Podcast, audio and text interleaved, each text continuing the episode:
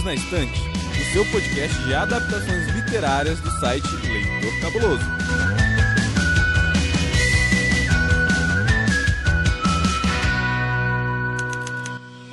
Cabulosas e cabulosos, sejam bem-vindos a mais um episódio do Perdidos na Estante, o seu podcast oficial de narrativas e adaptações literárias. Neste episódio de número 81, chegamos ao fim do nosso bate-papo sobre os livros de Roald Dahl, esse escritor responsável por tantas histórias incríveis e cujas adaptações ocupam um lugar especial no coração da gente. Eu sou Thiago Cordel e por aqui comigo continua ela, que é a rainha das madeixas roxas, lilazes, vermelhas, tons festivos, a dona do Perdidos na Estante, né? Conhecedora dos livros e dos podcasts, Domênica Mendes. Ah, eu voltei, eu voltei, eu voltei. Tudo bem, pessoal? Olá, ouvinte. Eu voltei, agora é pra ficar. Será? Não sei não, não sei não.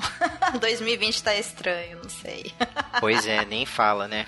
E também aqui com a gente está ele, que é o nosso senhor rabugento aqui do Perdidos, né? Que sempre tem uma opinião polêmica, é o único que dá três selos cabulosos para a maioria dos livros que ele lê, que também tá aí com um zilhão de outros projetos na internet. Senhor Paulo Vinícius. Olá, estamos de volta. Não tô tão rabugento assim, não. Tô felizinho. Nesses dois últimos episódios, nesse contato, você tá bem assim, inclusive carinhoso, né, Paula? Assim, tá com um coraçãozinho mais assim, felizinho. Light. que bom, que bom. Pessoal, nesse episódio a gente vai então conversar um pouquinho sobre a adaptação Convenção das Bruxas, um filme de 1990 inspirado no livro de Roald Dahl, do qual a gente já falou, né, no episódio anterior. Vale lembrar que nesse episódio nosso bate-papo pode conter spoilers tanto sobre o filme quanto sobre a obra. Então, se você quiser conhecer um pouquinho mais sobre o livro que inspirou o filme e sobre o qual a gente vai falar, volta uma casa e escuta o episódio número 80. Dito isso, prepara o seu coração, volte a ser criança nos anos 90 e se arrepie com a gente, porque hoje o assunto é filme.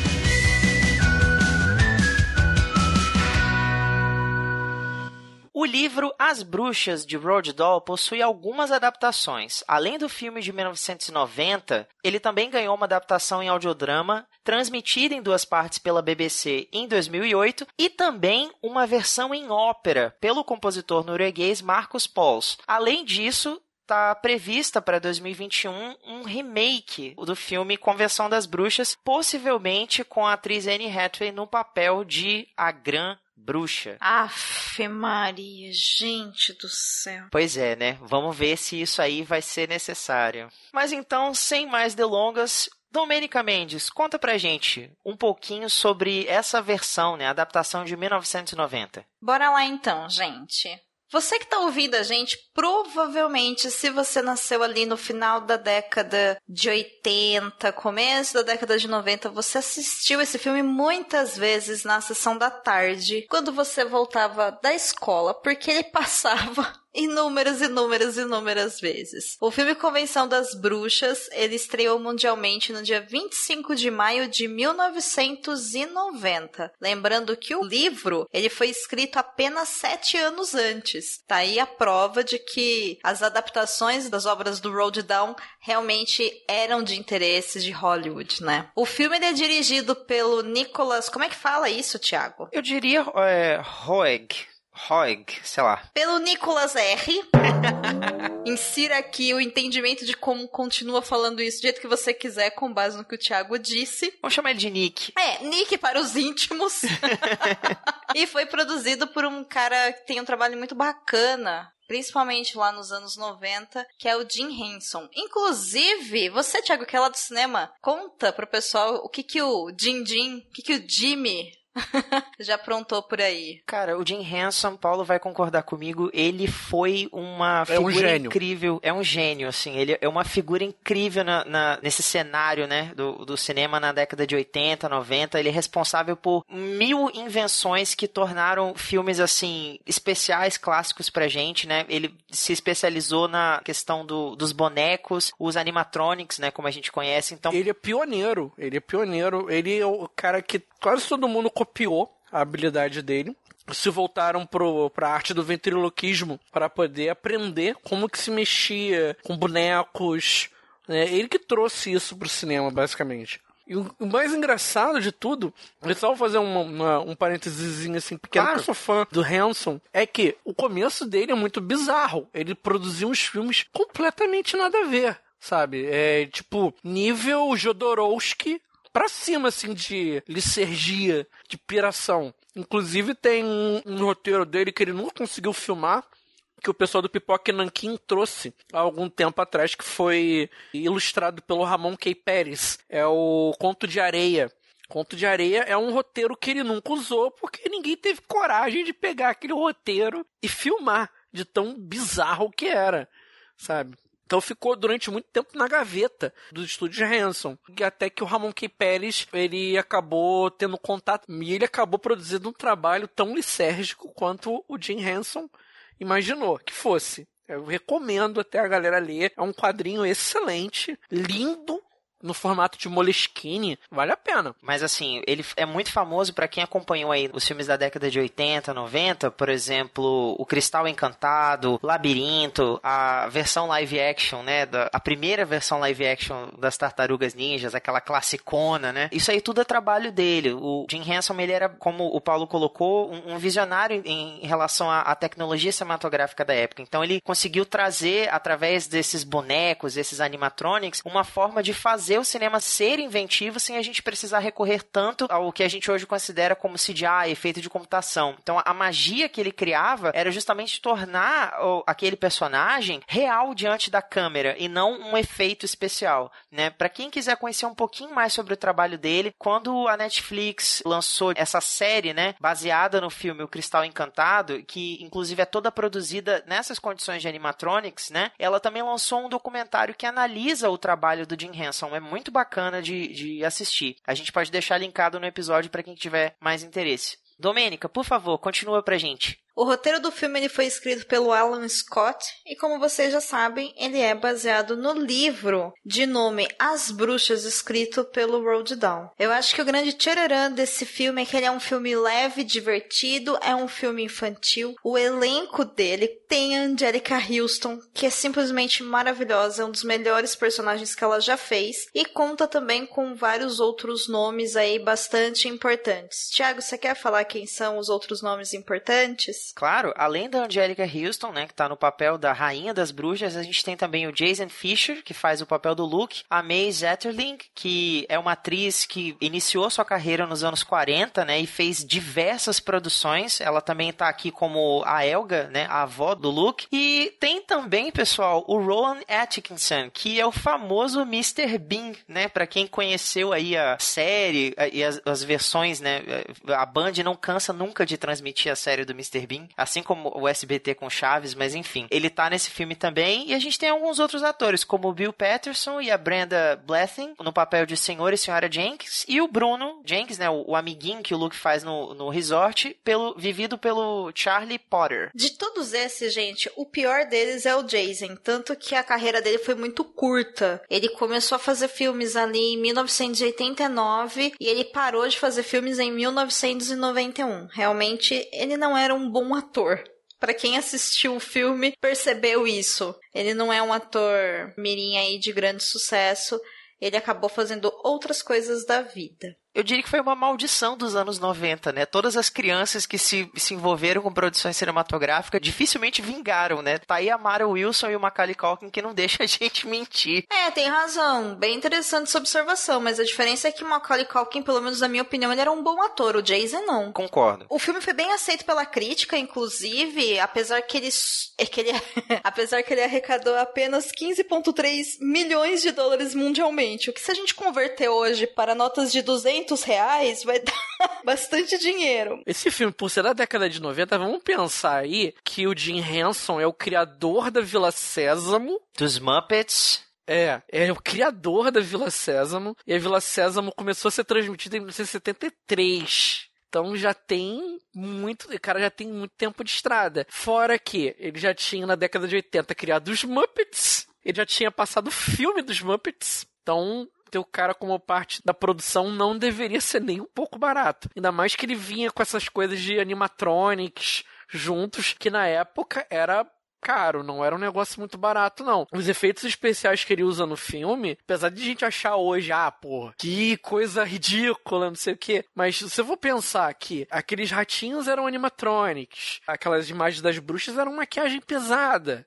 tudo ali era era caro, não era nada barato, não. É, a produção do filme é muito boa, dá pra gente perceber isso muito bem, né? Ainda assistindo hoje, eu acho que, que a gente consegue ter bastante clareza nesse ponto. Eu acho que o grande tchararã da história, tirando todas essas grandes participações, esses grandes nomes, é uma certa polêmica que surgiu com relação ao final da obra. E é aqui que eu vou fazer mais um, uma alerta com relação a quem não gosta de spoiler, porque o final do filme é um final diferente do final do livro. E quando a gente fala que é diferente, significa que a mensagem final mudou completamente. Inclusive, o Tiago tem uma fofoca a respeito da opinião do Road Down a respeito dessa mudança. Conta pra gente, Tiago, o que foi que aconteceu no submundo de Hollywood com o filme The Witches? Essa situação é meio complicada porque o Road Doll, ele estava vivo ainda, né, quando o filme estava prestes a ser lançado, né? Ele é uma produção, como a gente já apresentou, do Nick, né, que a gente não vai falar aí o sobrenome, com o Jim Henson, e a princípio eles resolveram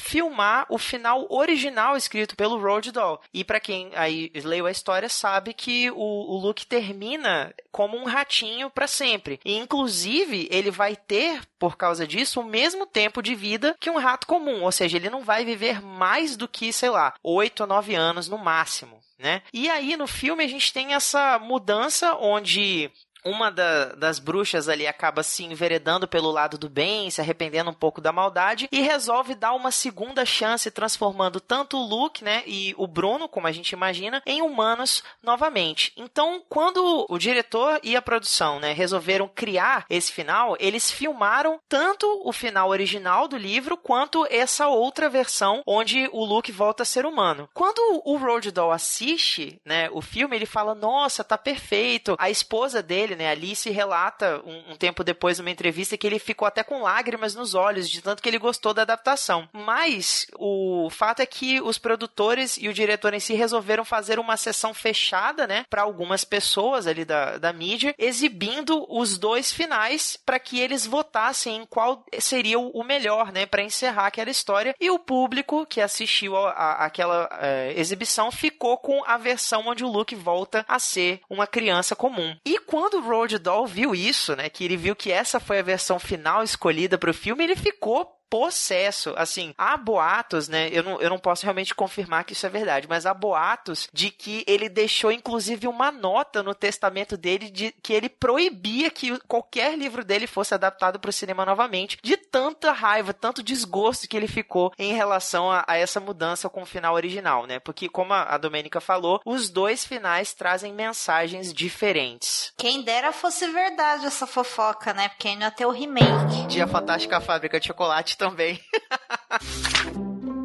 Ei, você quer encontrar um mundo secreto de adaptações literárias? Sim, mas onde? Perdidos na Estante. Mas então, pessoal, pegando esse gancho, como foi para vocês rever um filme ali produzido nos anos 90, sobretudo depois de a gente já viver nessa enxurrada, né, de CGI, alta tecnologia, né, aquela coisa que parece tão perfeita aos olhos que é inegável a gente, né, falar que não, não é uma computação, não é um efeito especial. Como foi para vocês revisitar esse filme e essa tecnologia inventiva no cinema? Eu acho o filme excelente. Eu acho o filme muito bom, eu acho que a tecnologia faz muito sentido para a época que ele foi produzido, e eu acho que o filme ele envelheceu muito bem. Em questão tanto de tecnologia como em questão da mensagem passada e tudo mais, não vejo a menor necessidade de fazer um remake. Assim, nenhuma necessidade. É um filme que você pode assistir tranquilamente com alguém da sua casa, com o seu filho e tudo mais. Inclusive porque a mensagem final ela é bastante positiva né? Se a gente for para pensar comparado com o livro, ela é mais good vibes, então talvez ela seja mais adequada para um público infantil. Mas eu acho um filme muito bom. Não senti falta dos efeitos que a gente está acostumado hoje em dia, não. Senti falta de uma atuação melhor do Luke. Digamos que eu, é muito visível a diferença da capacidade de atuação dele, o que também é uma baita de uma sacanagem, porque em várias cenas ele atua com Angelica Houston, que é um monstro na atuação, né? Ela é maravilhosa, é uma rainha mesmo. Então, mas tirando tirando essa questão do Jason, eu acho o filme excelente. E você, Paulo? Eu sou suspeito para falar de qualquer coisa relacionada a Jim Henson. Eu adoro é, o estilo de produção dele. E eu acho assim, polêmicas à parte em relação à questão do, do final, que o Donald gostou e tal. A gente precisa pensar que o Henson ele tem uma experiência com literatura infantil já bastante tempo, né? Ainda mais ele fazendo roteiros, ele precisava fazer roteiro à torto e à direito. A Vila Sésamo teve nove, mais de 9 mil episódios. Né? Se a gente for pensar, até quase o final da vida dele, o Jim Henson foi produtor da Vila Sésamo. Então, foi que 20 anos que ele se dedicou a isso, muito tempo. Então ele tinha uma noção do que, do que o público infantil precisava, ele tinha uma certa noção de roteiro, de adaptação. Não era o primeiro roteiro adaptado que ele fazia, né? Ele já tinha adaptado o Labirinto, ele já tinha feito outras adaptações antes. E as inserções que ele fez no roteiro original se você for pegar para ver em relação, comparação ao livro, são bem poucas. E as poucas que o, que o Hanson faz em relação ao livro são importantes ou assim, é, eu achei que não, não, machucaram a imagem, muito pelo contrário, complementaram o livro. É interessante a gente saber que o Nicholas Roeg, que é o, o, diretor do filme, ele começou o trabalho dele no cinema como diretor de fotografia. Então, por exemplo, a primeira adaptação de Fahrenheit 451 do, do Truffaut, o Nicholas foi o diretor de fotografia desse filme. Ele só começa então a trabalhar como diretor um pouco mais para frente. Inclusive, ele fez aquele filme O Homem que Veio do Espaço, O Homem que Caiu da Terra. Eu não lembro agora o título em português. O Homem que Caiu do Espaço. É, mas é o que traz o David Bowie, né? No, no papel desse alienígena. É baseado no roteiro também.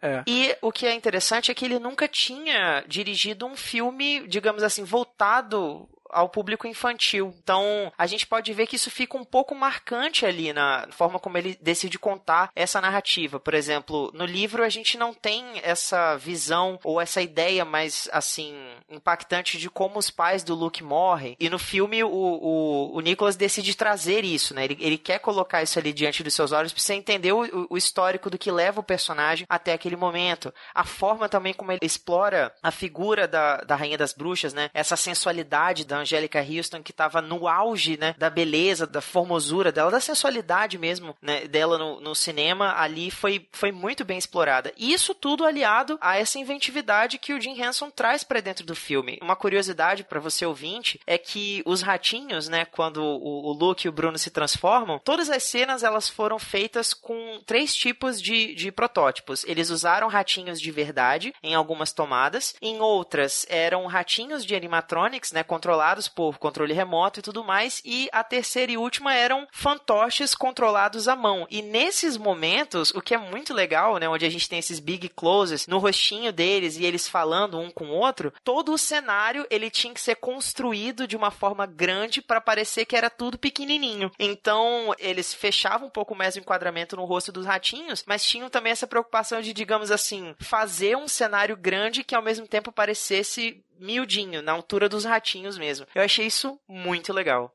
Comentando então sobre as atuações, né, a gente não pode negar que Angelica Houston fez um trabalho excepcional aí nesse filme, né? Ela realmente é, foi assustadora, né, no papel de Grã Bruxa, né, da Rainha das Bruxas e traz uma certa nostalgia também vê-la nesse papel. A Domênica já comentou um pouquinho sobre o, o look, né, vivido aí pelo Jason Fisher, mas como é que vocês consideram, assim, de uma forma geral, as atuações? Vocês acham que, além da Angélica, o restante do elenco também consegue se firmar um pouquinho? Ou não? Tipo assim, ela é realmente a estrela da produção, é difícil tirar os olhos dela? Não, ela é a estrela da produção, é difícil tirar os olhos dela. Próxima pergunta. Eu acho que o filme é dela. Eu acho que o filme. Ela domina ela é maravilhosa. Ela domina muito. E faz muito sentido também a personagem, como ela adaptou para o cinema, uma personagem que na verdade foi escrita para um livro mudanças de forma de comportamento corporal, mudança de tom de voz, né? Quando ela tá com a máscara, quando ela tá sem. Então eu acho que ela rouba a cena, assim. E é muito bom isso pra gente. O que, que você achou, Paulo? Difícil a gente dizer que a Angélica Houston não rouba a cena nesse filme, cara. Que é um filme quase tudo dela. Ainda mais com um protagonista tão fraco como o ator Mirim faz, né? O menino, ele realmente ele parece um robô, cara, né, no, no, filme. Quem assistiu o filme no original vê o quanto ele era truncado nas falas, quantas falas pareciam forçadas com ele. E nesse filme, a Angelica Houston, ela tá dominando, sabe? Ela tá no auge mesmo da capacidade de atuação dela. Até ela chegar, é um filme normal depois o filme ele tem um, ganho muito grande. Também, se eu for falar também no, de personagens secundários, o Ron Atkinson também tá muito engraçado no papel de, de gerente do hotel, cara. Apesar de ser um personagem super, hiper, mega secundário, mas as poucas vezes em que ele apareceu lá, ele tava muito engraçado. Como o, o, o gerente que só, só, só se ferra no filme. Tadinho.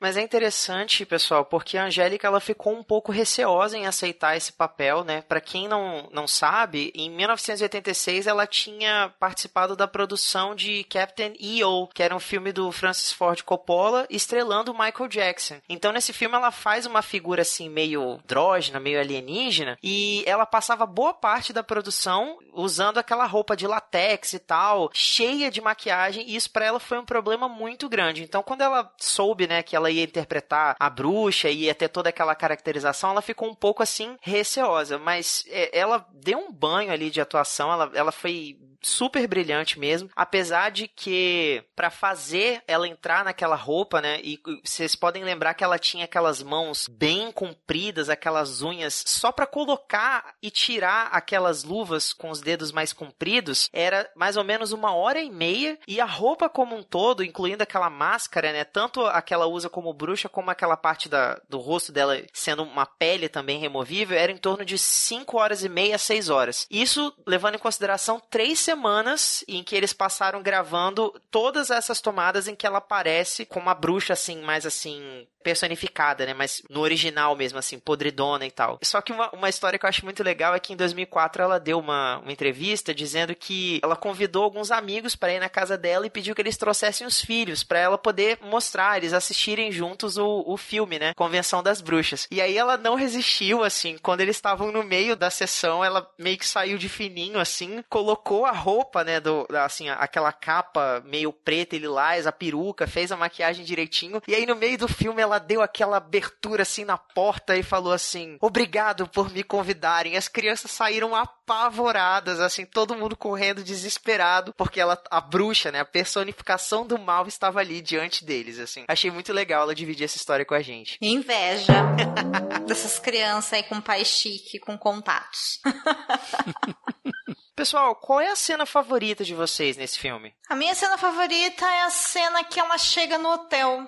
Eu acho ela uma cena muito bacana. Eu acho que ali ela tá magnífica. Eu acho que dá pra gente ter um pouco da dimensão do que que o filme vai fazer. Afinal de contas, o filme é a Convenção das Bruxas, né, pra gente aqui no Brasil, e não as bruxas. Então eu sempre pensei e guardo na memória aquele carinho com a parte da convenção em si. Então, assim, de longe, a minha cena favorita é quando ela tá chegando no hotel seguida da assistente dela e todas elas ficam cumprimentando ela enquanto ela vai lá e olha no quadro e ela continua andando. É, um, é uma cena que eu amo, amo, amo. Embora eu acho que é impossível a gente não lembrar da cena, por exemplo, que o Luke é transformado em ratinho, que ele vai encolhendo, né? Aquela tomada dentro da roupa, que a, a câmera vai se afastando para dar essa impressão que ele tá diminuindo, é muito legal também. E a sua, Paulo, qual que é a sua cena do coração do filme Convenção das Bruxas? Ah, são duas cenas que eu tenho um carinho muito grande. Uma delas é aquela cena do Bruno Ratinho conversando com o Luke Ratinho dentro do daquele lugarzinho, que, daquele buraco onde eles se enfiam lá e ele fica em cima de uma cordinha. Aí eles encontram os dois ratinhos do Luke lá. Essa uhum. cena é muito legal. E a outra cena que eu acho muito legal é a confusão no, no jantar. Mó casa de família, né? É, a confusão no jantar é... o caos. Cara, nossa senhora. Aquela cena é daí todo mundo virando rato ao mesmo tempo. Maravilhoso. tentando entender o que, que tá acontecendo ali. Maravilhoso. E a sua, Ti? Qual é a sua cena favorita? Consegue selecionar uma só? Não, infelizmente não. Mas eu gosto muito também dessa cena, né, em que elas estão reunidas na convenção finalmente, que elas começam a tirar os disfarces e tal. Aquela cena sempre me assustou muito, porque, assim, uma criança de, sei lá, eu, eu nasci nos anos 90, né? Então, quando esse filme começou a ser exibido na sessão da tarde, eu tinha aí, sei lá, meus 5, 6, talvez 7 anos. Então, a minha percepção do cinema era uma percepção diferente da que eu tenho hoje, né? Por exemplo, eu achava que. Eu sei que é bobagem dizer, mas eu achava, por exemplo, que eram ratinhos de verdade. eu não, não imaginava que fossem bonecos e eu ficava me perguntando, nossa, mas como eles fazem os ratinhos falarem e tal? Eu ficava super empolgado com isso. E já adiantando um pouquinho, né, o, o nosso próximo assunto, eu ficava muito chateado com o final, porque assim, eu queria muito que tivesse acontecido comigo, sabe? Eu queria ter me transformado num ratinho e ter passado o resto da vida pequenininho daquele jeito, porque assim, só vejo vantagem, sabe? Você não precisar ir pra escola, você não precisar fazer dever de casa, você poder viver dentro do armário mordiscando uma coisa ou outra, entendeu? Só ter cuidado com o gato, né? E não deixar ninguém cortar um pedaço da sua cauda com uma faca afiada. Mas de resto, eu só vejo vantagens, assim. Então, eu gosto muito dessas duas cenas. Você sabia que tem livros, filmes, boxes, séries e todo um maravilhoso mundo de literatura? Você pode encontrá-los no Perdidos na Estante. Pessoal, a gente tem então esse problema, né, em relação ao final do livro e o final do filme. Como é que vocês interpretam isso? Vocês acham que o fato de o diretor e a produção terem decidido criar um final alternativo, né, onde o Luke pode voltar a ser um menino e, passar o resto da vida dele ao lado da avó, esse final, ele reforça uma mensagem que o autor tenta passar no livro? Ele desvirtua essa mensagem por alguma razão? Se você tivesse que escolher um dos dois, qual qual seria? Então, eu gostei do final proposto pelo Jim Henson. Eu acho que é mais, é mais apropriado pro público que ele tá, tá colocando como público-alvo. Imagina, você vai falar que, ah, eu quero ficar como se no ratinho, então não preciso estudar, né? Não preciso fazer dever de casa. Caraca! sabe? Eu acho que não é nem esse o problema que eu encontro nesse final. Tirando essa parte romantizada, né? No filme ele não tem muito essa pegada de falar, ah, eu não quero ir pra escola e tal. Quem fala isso é o Bruno. Inclusive, o Bruno acaba tendo uma fala muito emocionante, que tem um grande apelo sentimental quando ele fala para a mãe dele que tem desespero perto de ratos, né? Que pelo menos agora ele perdeu peso como ela sempre quis que ele perdesse. Isso é bem triste da gente ouvir ele falando. O que me incomoda no final do filme é aquela mala de dinheiro sabe? Gente, ele roubou aquele dinheiro das bruxas, sabe? Sim. Aquilo não é uma coisa boa. E a avó dele acha lindo que ele roubou o dinheiro das bruxas. E fica meio sem propósito, né? Porque eles encontram ali o caderno que condiz muito com a proposta do livro, o problema não é que ele vai ser um ratinho, então ele vai viver só oito anos, mas no livro os dois vão juntos caçar outras bruxas porque eles sabem que eles têm o poder de salvar outras crianças. Isso se perde no filme. Eles têm uma grande mala de dinheiro e ele volta a ser uma criança e ele espera que a assistente dela que virou uma fada madrinha ou algo assim, vá lá e salve o Bruno. E o problema é que assim, toda a história para falar que as bruxas são muito más e que não tem jeito. Como então que a assistente dela agora consegue reverter as coisas, sendo que na teoria, se quando as bruxas morrem, talvez, né, os feitiços poderiam ser revertidos. Então ele é um final meio falho, né? Ele é cheio de buracos. Eu acho que eles erraram a mão. Eu entendo a parte apelativa, entendo a parte bonita da história, mas eu acho que é insustentável. Acho que é muito cheio de buracos. O que, você acha, Thiago? Então, eu acabei descobrindo depois da leitura que o Roald Dahl, a princípio, ele chegou a cogitar um final onde o Luke, né, no, no caso no livro ele não tem nome, mas onde o Luke voltaria a ser uma criança mesmo. Eles, eles chegaram a discutir isso, eu, o Roald Dahl e o editor do livro. Só que, acho que vocês também devem ter percebido isso quando vocês fizeram a leitura, mas os dois últimos capítulos, eles parecem que são extra, sabe? Sabe? Parece assim que eles dão gancho para uma continuação. E isso é proposital, sabe? A princípio, o Roald Dahl ele queria escrever uma segunda aventura contando tudo aquilo que ele resume no capítulo final, né? Sobre o castelo e tal, o plano que o Luke e a avó dele acabam desenvolvendo. Ele só, infelizmente, não teve tempo hábil para trabalhar nessa história, como ele conseguiu fazer com a Fantástica Fábrica de Chocolate, por exemplo, que tem duas continuações. Perdão, tem uma continuação, né? Que é Charlie e o Elevador de Vidro.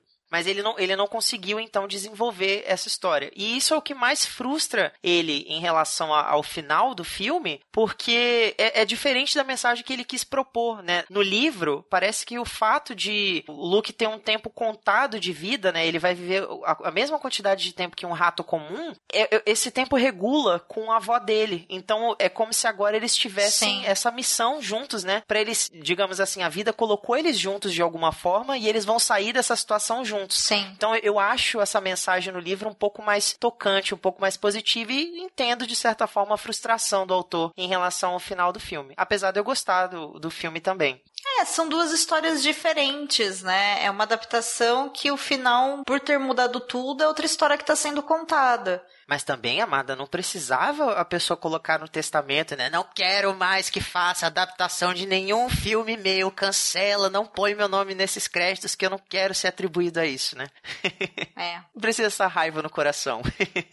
Eu acho que deve ter essa raiva, sim. Inclusive, a obra é dele, né? Então, acho que tá totalmente no direito dele de não querer adaptações. Aí envolve mais uma questão de direitos de, enfim, adaptação mesmo, né? Não sei por que ele vendeu o direito de uso da história. Mas eu entendo a frustração dele, sim, com o final. Aconteceu a mesma coisa com o Fantástica Fábrica de Chocolate. Eles gostam de ficar alterando os finais das obras, né? para deixar mais agradável pro público. Mas aí você está contando outra história. Dependendo de como você faz isso, você pode mudar o objetivo principal da história. E o filme ele muda realmente, né? A gente vê que a avó gosta bastante do menino, gosta bastante do Luke, porém é isso, né? Agora eles têm uma vida inteira pela frente. Que vida é essa? A gente não sabe. E vamos ficar sem saber, né? Infelizmente. Graças a Deus.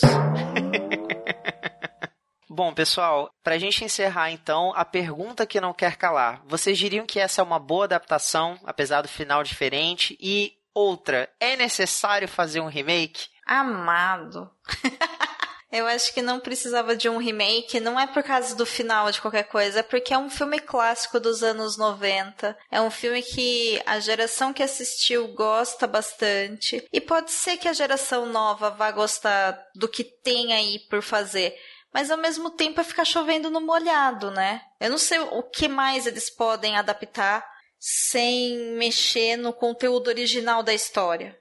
Entende? Talvez fazer um final que seja o final como o do livro. Pode ser, mas acaba aí também a alteração necessária. Então, não, a ideia do remake não me agrada não me sinto convidada a assistir. Eu acho que o filme envelheceu bem, eu acho que a história do filme tá toda lá e eu acho que as pessoas devem mostrar essa obra original, preferencialmente dublado para suas crianças e assistir junto, porque pode ser que eles se surpreendam com a história. É uma história divertida, uma história leve. Então faz um balde de pipoca lá e assiste com seu filhote, por que não? Paulo. Sim, o filme envelheceu bem. Não, é desnecessário fazer um remake. É simples assim. eu assino embaixo, pessoal, com vocês. Porque eu, o meu problema, na real, com o, o, remake é o fato de que, como a Domênica falou, esse é um filme clássico. Né? Então, assim, é, é, ele é bonito por um zilhão de razões. E, e uma delas é a, a, produção inventiva dele, né? É, a gente ter ali uma figura como Jim Henson criando, tornando aquele universo possível diante de, das câmeras. E quando eu penso numa, num remake, eu não consigo ver isso sendo feito da mesma forma. Vai ser totalmente um filme produzido num cenário de fundo verde, né? Com, com efeitos especiais à torta e à direito, o que vai perder, vai tirar toda a graça. Tá, beleza, talvez uma nova geração conheça a história história, mas eu particularmente prefiro que elas conheçam pelo livro do que por um remake, né? Enfim, meu ponto de vista. É, é isso. Pessoal, chegando então ao finalzinho desse episódio, muito obrigado a você, ouvinte, pelo seu download, pela sua escuta atenta. Se você gostou do conteúdo apresentado aqui, vale a pena você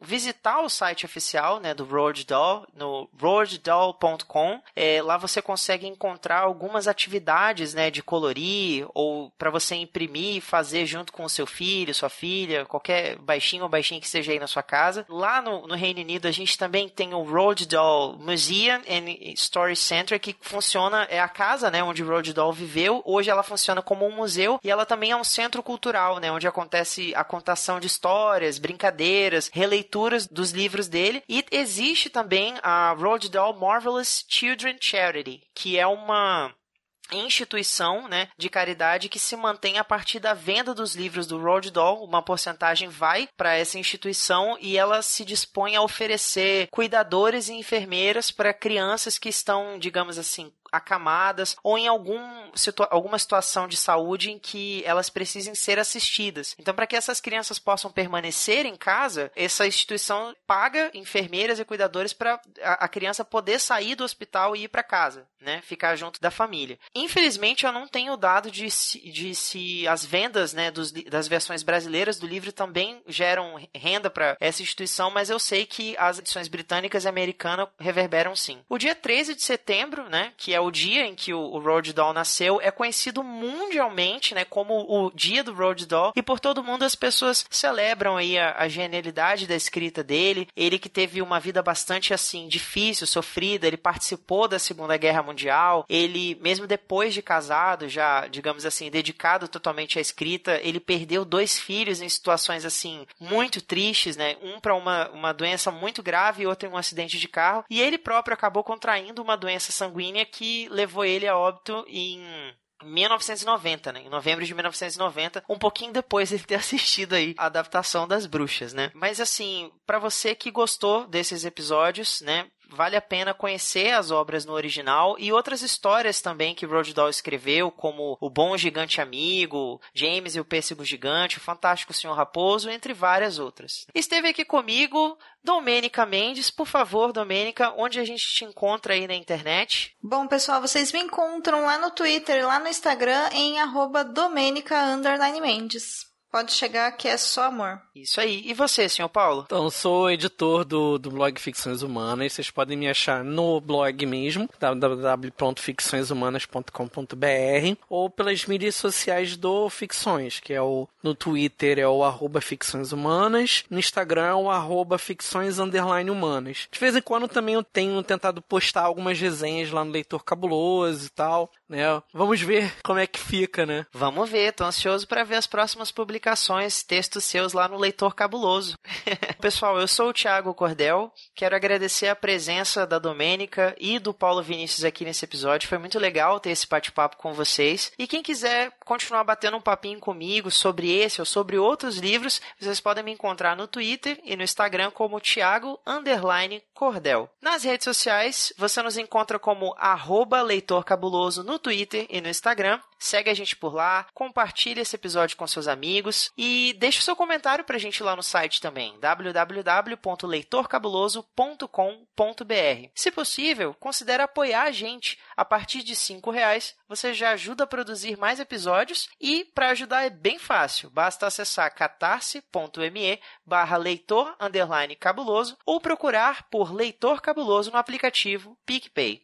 E na semana que vem faremos um episódio sobre um livro nacional de terror que virou série pela Netflix, Bom Dia Verônica. Se eu não me engano, essa, esse livro é, o, é escrito pelo pseudônimo do Rafael Montes, não é isso, Domênica? Sim, a primeira versão foi lançada sob autoria de Andrea Kilmore aqui no Brasil. É um livro que foi lançado pela Dark Side. Passado alguns anos, a gente descobriu que, na verdade, Andrea Kilmore é pseudônimo da Ilana Casoy, junto com Rafael Montes. Então, o Bom Dia Verônica é um livro escrito a quatro mãos. É bem interessante. Uau. É, é muito legal.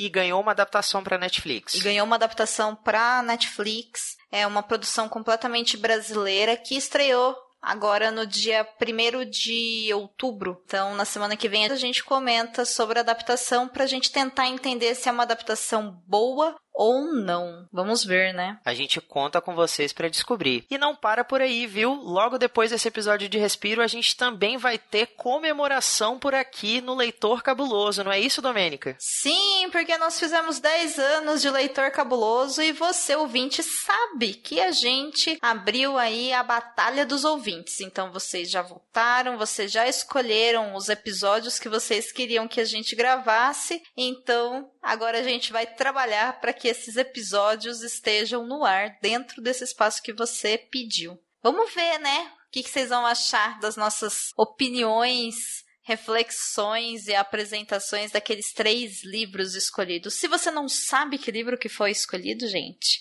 espera um pouquinho que daqui a pouco pinga aí o episódio para vocês.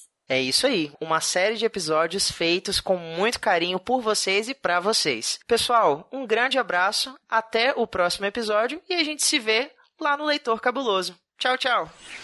Esse podcast foi editado por Domênica Mendes. Vocês querem acrescentar mais alguma coisa? Não. Não, só que o Jim Henson é um gênio. De novo? E que ele, e que ele soube fazer uma belíssima adaptação. Que Angélica Houston estava maravilhosa no papel. Mas nada, não há necessidade. Imagina só Anne Hathaway fazendo o papel da, da Bruxa. Pense nisso, pensem nisso. Pensem nisso. Só fazer uma observação aqui, Paulo, sobre o Jim Henson, inclusive isso não vai nem pro ar. Mas quando você estava falando, deu a impressão que ele continuou trabalhando na Vila Sésamo até 2013, né? 2014, não, você falou. Não, é, não, não. Ele não fica trabalhando até 2013. Falando que a Vila Sésamo foi até 2013. É, mesmo porque ele morreu em 90. Isso, ele foi, ele foi até o final da vida dele. Até o final da vida dele, ele esteve envolvido na produção, mas depois, né, ela continuou isso. sem ele. Isso, isso. Capitalismo. Por isso que não deu certo depois. É, não, não deu certo. O cara morreu em 90, essa merda durou até 2017 e não deu certo. 2013. Não, tem. Ficou tem, uma merda. Não, tem remakes, ficou, ficou tem, uma merda tem atualizações, depois. tem um programa de 2017 da, da Vila Sésamo. Vila Sésamo é uma Meu marca. Deus. É. Meu Deus. Pois é, tá aí o, o seu não deu certo. o grande problema, Domênica, é porque, tipo assim, tem gente que acorda e fala assim, gente, a gente tá precisando de dinheiro, o que, que a gente faz? Ah, vamos fazer É. outra temporada de Vila Sésamo? Isso aí. É. ok.